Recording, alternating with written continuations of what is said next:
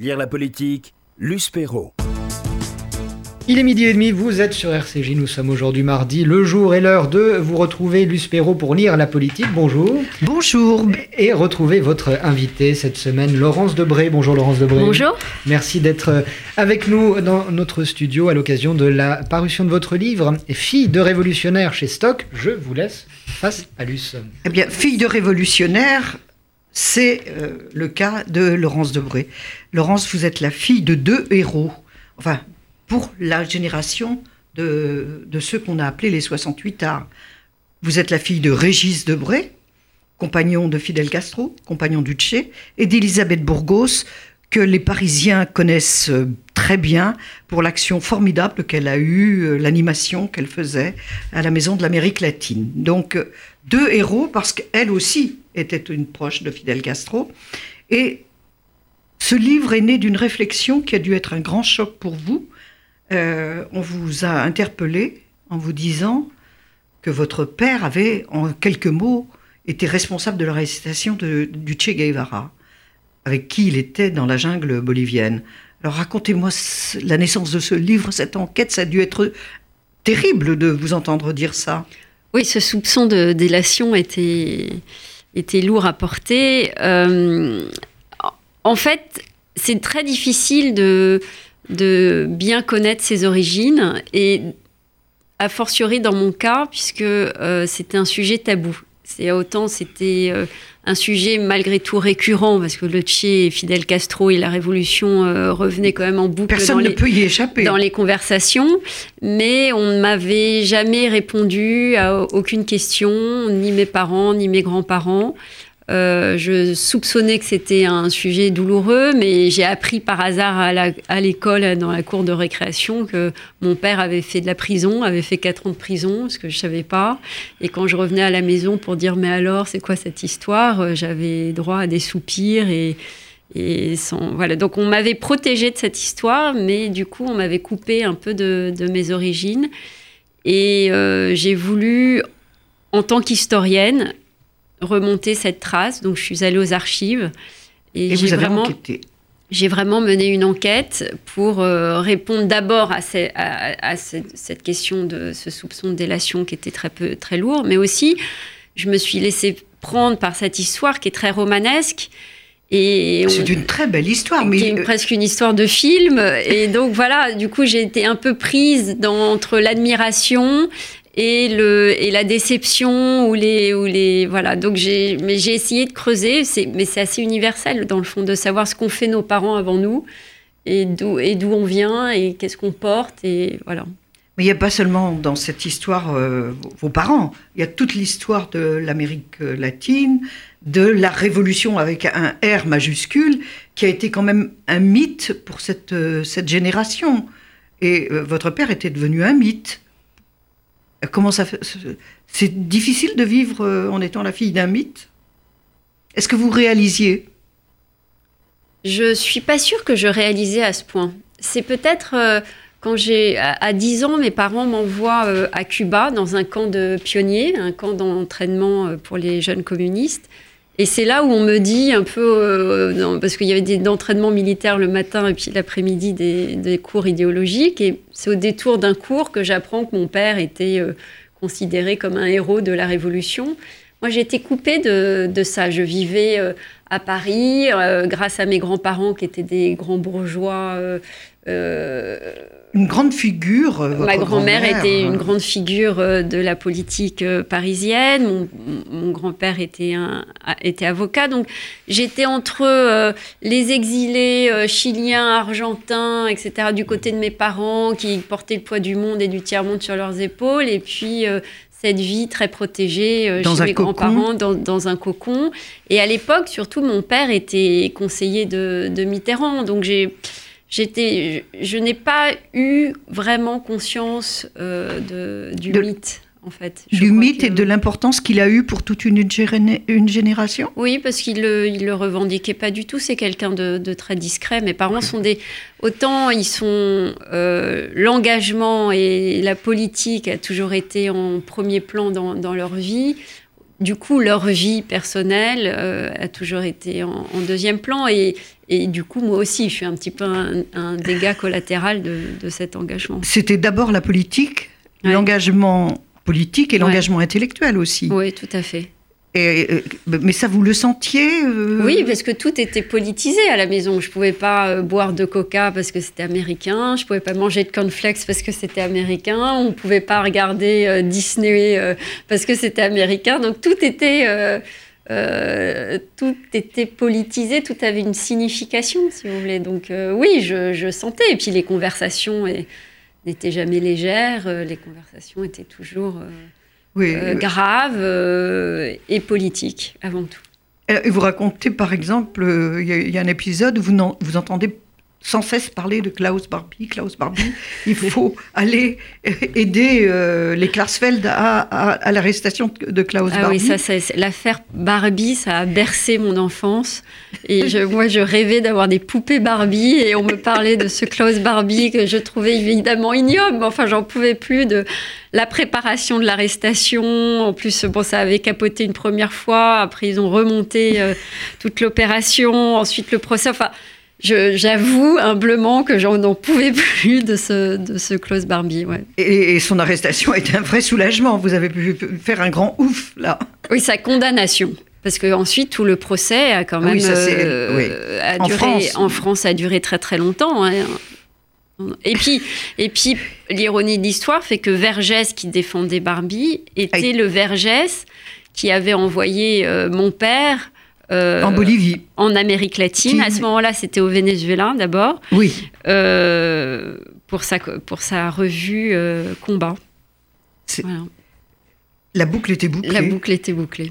Alors, on parle beaucoup. Votre père, bien évidemment, est un héros pour toute cette génération, mais votre mère, Elisabeth Bourgos, aussi est une héroïne. Et son rôle est très méconnu parce que euh, c'est grâce à elle, tout de même, que, que votre père a été libéré. Et à votre grand-mère. Mais votre mère, d'abord, racontez. Et puis tous. Alors ma mère est, est- Tout ce sud, euh, cette Amérique du Sud, ce Venezuela formidable qui coule dans vos veines, Oui, elle est d'origine vénézuélienne. C'est cette, euh, ce Venezuela pré-pétrolier où on habite, où on vivait dans des haciendas euh, au rythme des récoltes et, euh, et, et qui a été ruiné par le Venezuela pétrolier.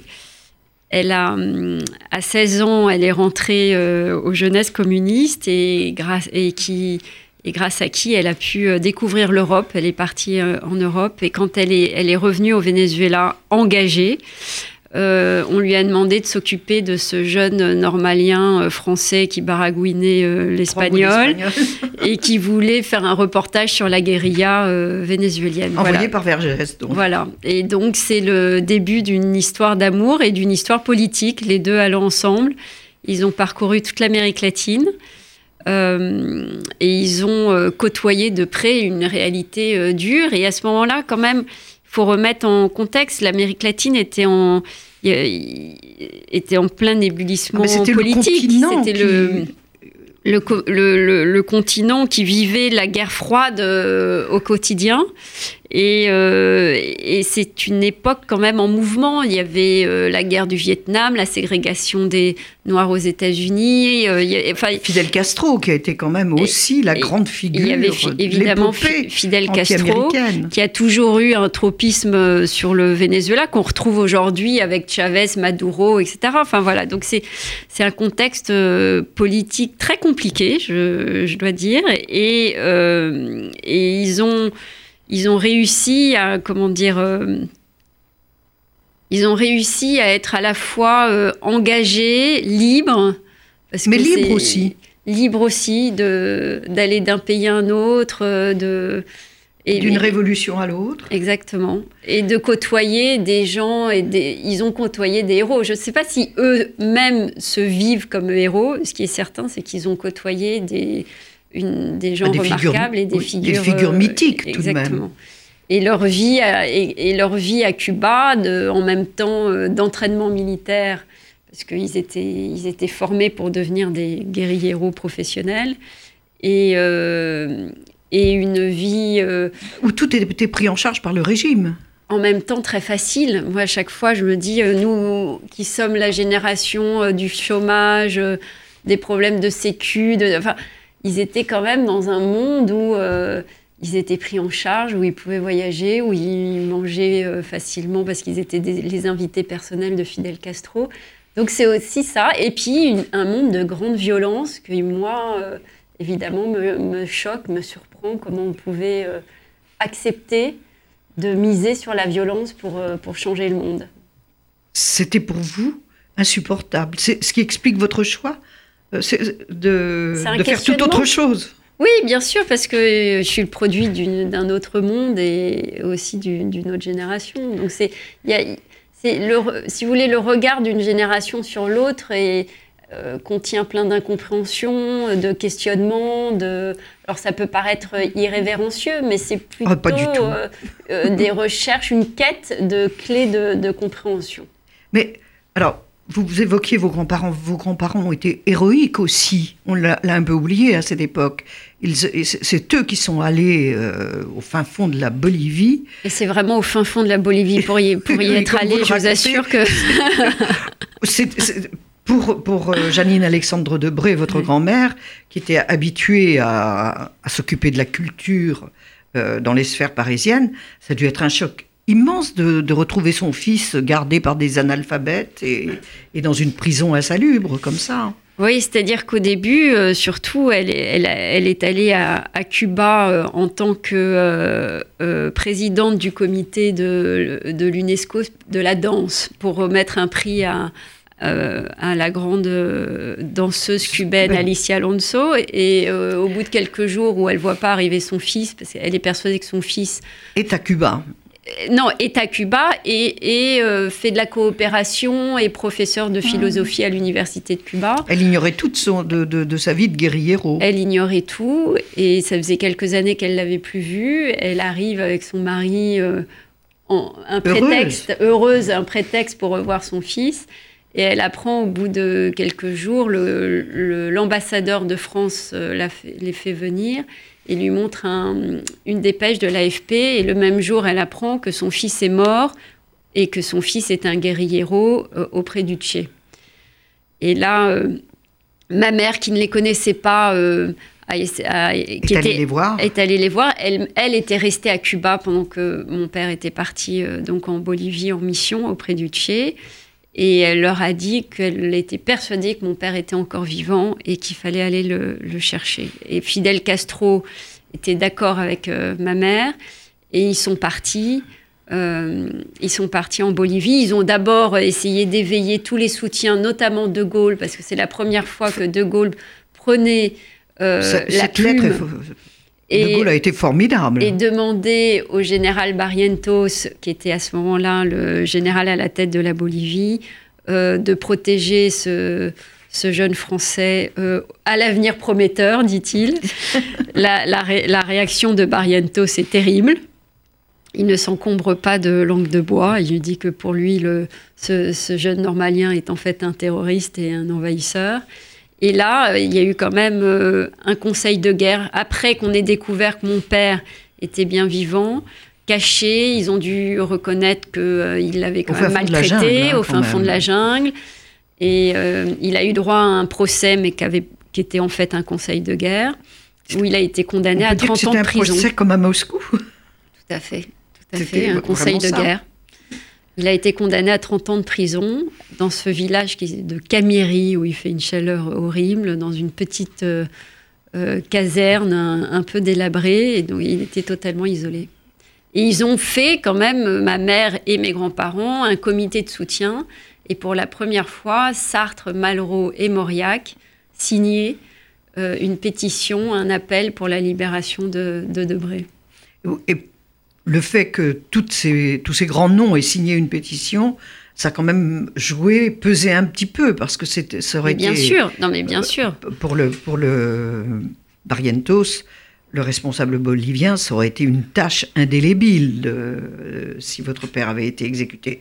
Mais il s'en est fallu de peu tout de même, Ouais, parce ouais, que euh, on, a l'impression qu'ils n'étaient pas vraiment contrôlés, ces militaires qu'il gardait. ouais.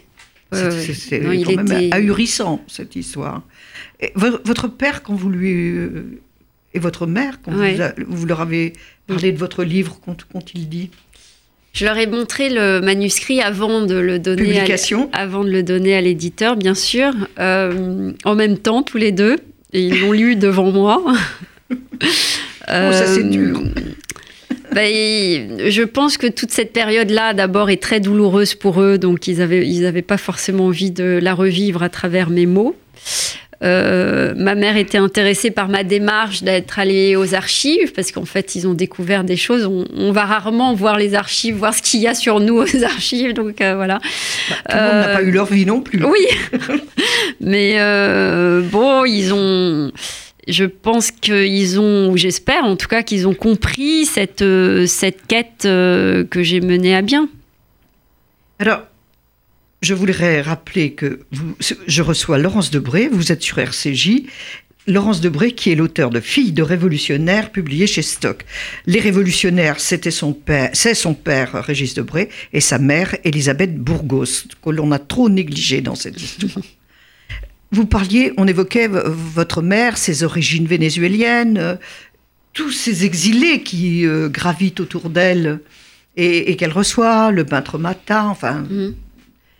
Tous ces, tous ces compagnons ont aussi été comme des fées qui se sont penchés sur votre euh, parcours et vous ont soutenu partout. Oui, c'est comme parce qu'en Vous avez fait, vraiment euh, une double, double appartenance. Oui, et puis euh, c'est une le fait que ça soit une vie d'engagement fait qu'ils ont délaissé leur propre famille euh, pour euh, choisir une autre qui était aussi une famille politique et élective. Mon père m'a toujours dit, enfin, ça a toujours été un de ses grands. Euh, donc, il- ma mère s'est fait, s'est créé sa propre famille en, en France puisque la sienne était au Venezuela et elle était composée de d'artistes euh, et de notamment ce peintre Mata qui est de, le Chilien qui est devenu mon, mon qui a joué parrain un, un grand rôle auprès de vous. qui a joué euh, exactement. Donc en fait, et puis surtout la vie était plus collective à l'époque. C'est-à-dire que j'étais la fille de mes parents, mais je crois que j'étais un peu élevée par tout le monde. Et c'est impressionnant d'être élevé comme ça par euh, Simone Signoret qui vous biberonne, Jane Fonda qui, offre, qui vous offre votre premier doudou. C'est quand même euh, un destin pas commun. Oui, mais enfant, on s'en rend pas compte. C'est le, c'est, c'est- on, on- on- et puis on me disait pas, on m'expliquait pas, on me disait pas. euh, Simone Signoret a fait telle et telle chose. Je savais juste qu'elle était un peu la boussole de la famille, mais elle, on me donnait pas les sous-titres. Vous ne pouviez pas déchiffrer. Non, on m'a jamais donné les sous-titres. C'était comme ça et je, je, je suivais, mais c'est vrai que je posais, quand je posais des questions, on me répondait pas forcément. Et voilà, c'était un- une époque aussi où les enfants avaient moins d'espace qu'aujourd'hui. Dolto n'était pas encore passé par là. Elle était peut-être passée par là, mais elle n'avait pas révolutionné le milieu gaucho euh, des années 60. Alors, vous, vous évoquiez le cocon de vos euh, familial chez vos grands-parents. Racontez-nous un peu votre grand-mère, euh, parce que son rôle n'a pas été non plus évalué à sa juste valeur. Ma grand-mère était une grande féministe euh, avant l'heure. Euh, elle est rentrée en politique après la guerre. euh, de, de Gaulle lui a demandé, mondiale. après la Deuxième Guerre mondiale, euh, De Gaulle lui a demandé d'entrer euh, en politique, son père l'était lui-même, et il cherchait à renouveler un peu le personnel Il politique. Il cherchait des femmes. C'était la maintenant. première fois. Exactement, c'était la première fois que les femmes euh, pouvaient voter. Et elle a eu, euh, elle a porté la casquette des comtes de la ville de Paris. Qui, à l'époque, il n'y avait pas de maire de Paris, mais il y avait un conseil. Donc, elle portait, euh, elle s'occupait des comptes de la ville de Paris et de la culture. Et elle a beaucoup défendu euh, le patrimoine historique de Paris Paris, oui. contre cette vague de modernisation. Elle a défendu les halles. Enfin, elle a défendu, elle a eu des grands combats. Et c'était une femme très dynamique, très ouverte. Et à l'époque, il n'y avait pas tant de femmes professionnelles comme elle l'a été engagées dans la vie politique. Mais c'était une grande figure. euh, Elle était très élégante Oui, oui. Euh, et, euh, et très énergique. Et c'est vrai que mon père a toujours réagi un peu contre son milieu, contre, contre cette femme qui devait prendre beaucoup d'espace.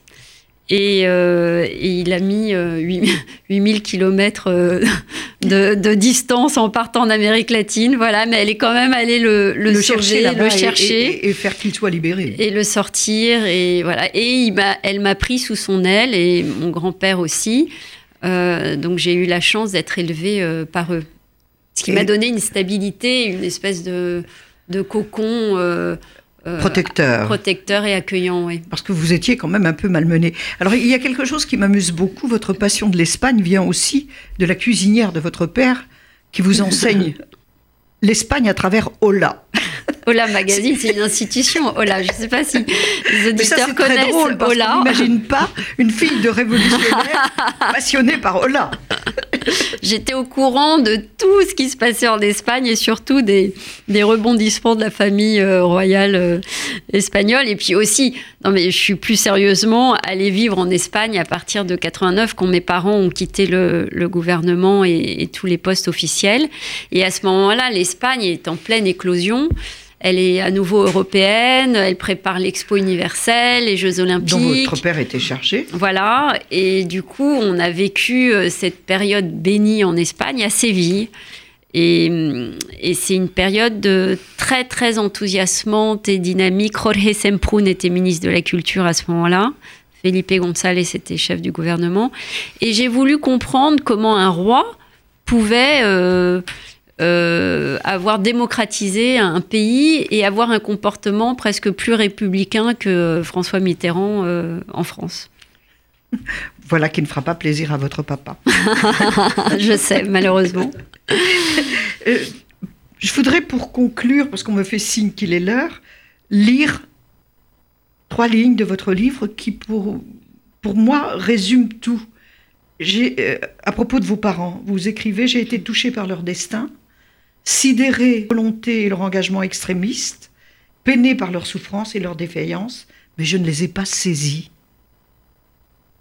Oui, j'ai toujours l'impression d'avoir des extraterrestres comme parents. c'est difficile après un livre de 300 pages d'avouer ça, mais, euh, mais c'est une réalité. Mais vous en êtes bien sorti.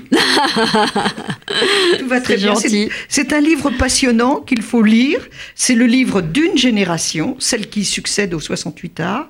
C'est un livre d'histoire aussi, parce qu'à travers le destin de vos parents, c'est toute l'histoire de cette révolution, de, de l'influence de Cuba, de l'importance de Fidel Castro, de comment s'est construit le mythe Guevara, que beaucoup de jeunes arborent aujourd'hui euh, sans savoir qui il a vraiment été. Je rappelle le titre Fille de révolutionnaire, l'auteur Laurence Debray, D-E-B-R-A-Y, et c'est publié chez Stock.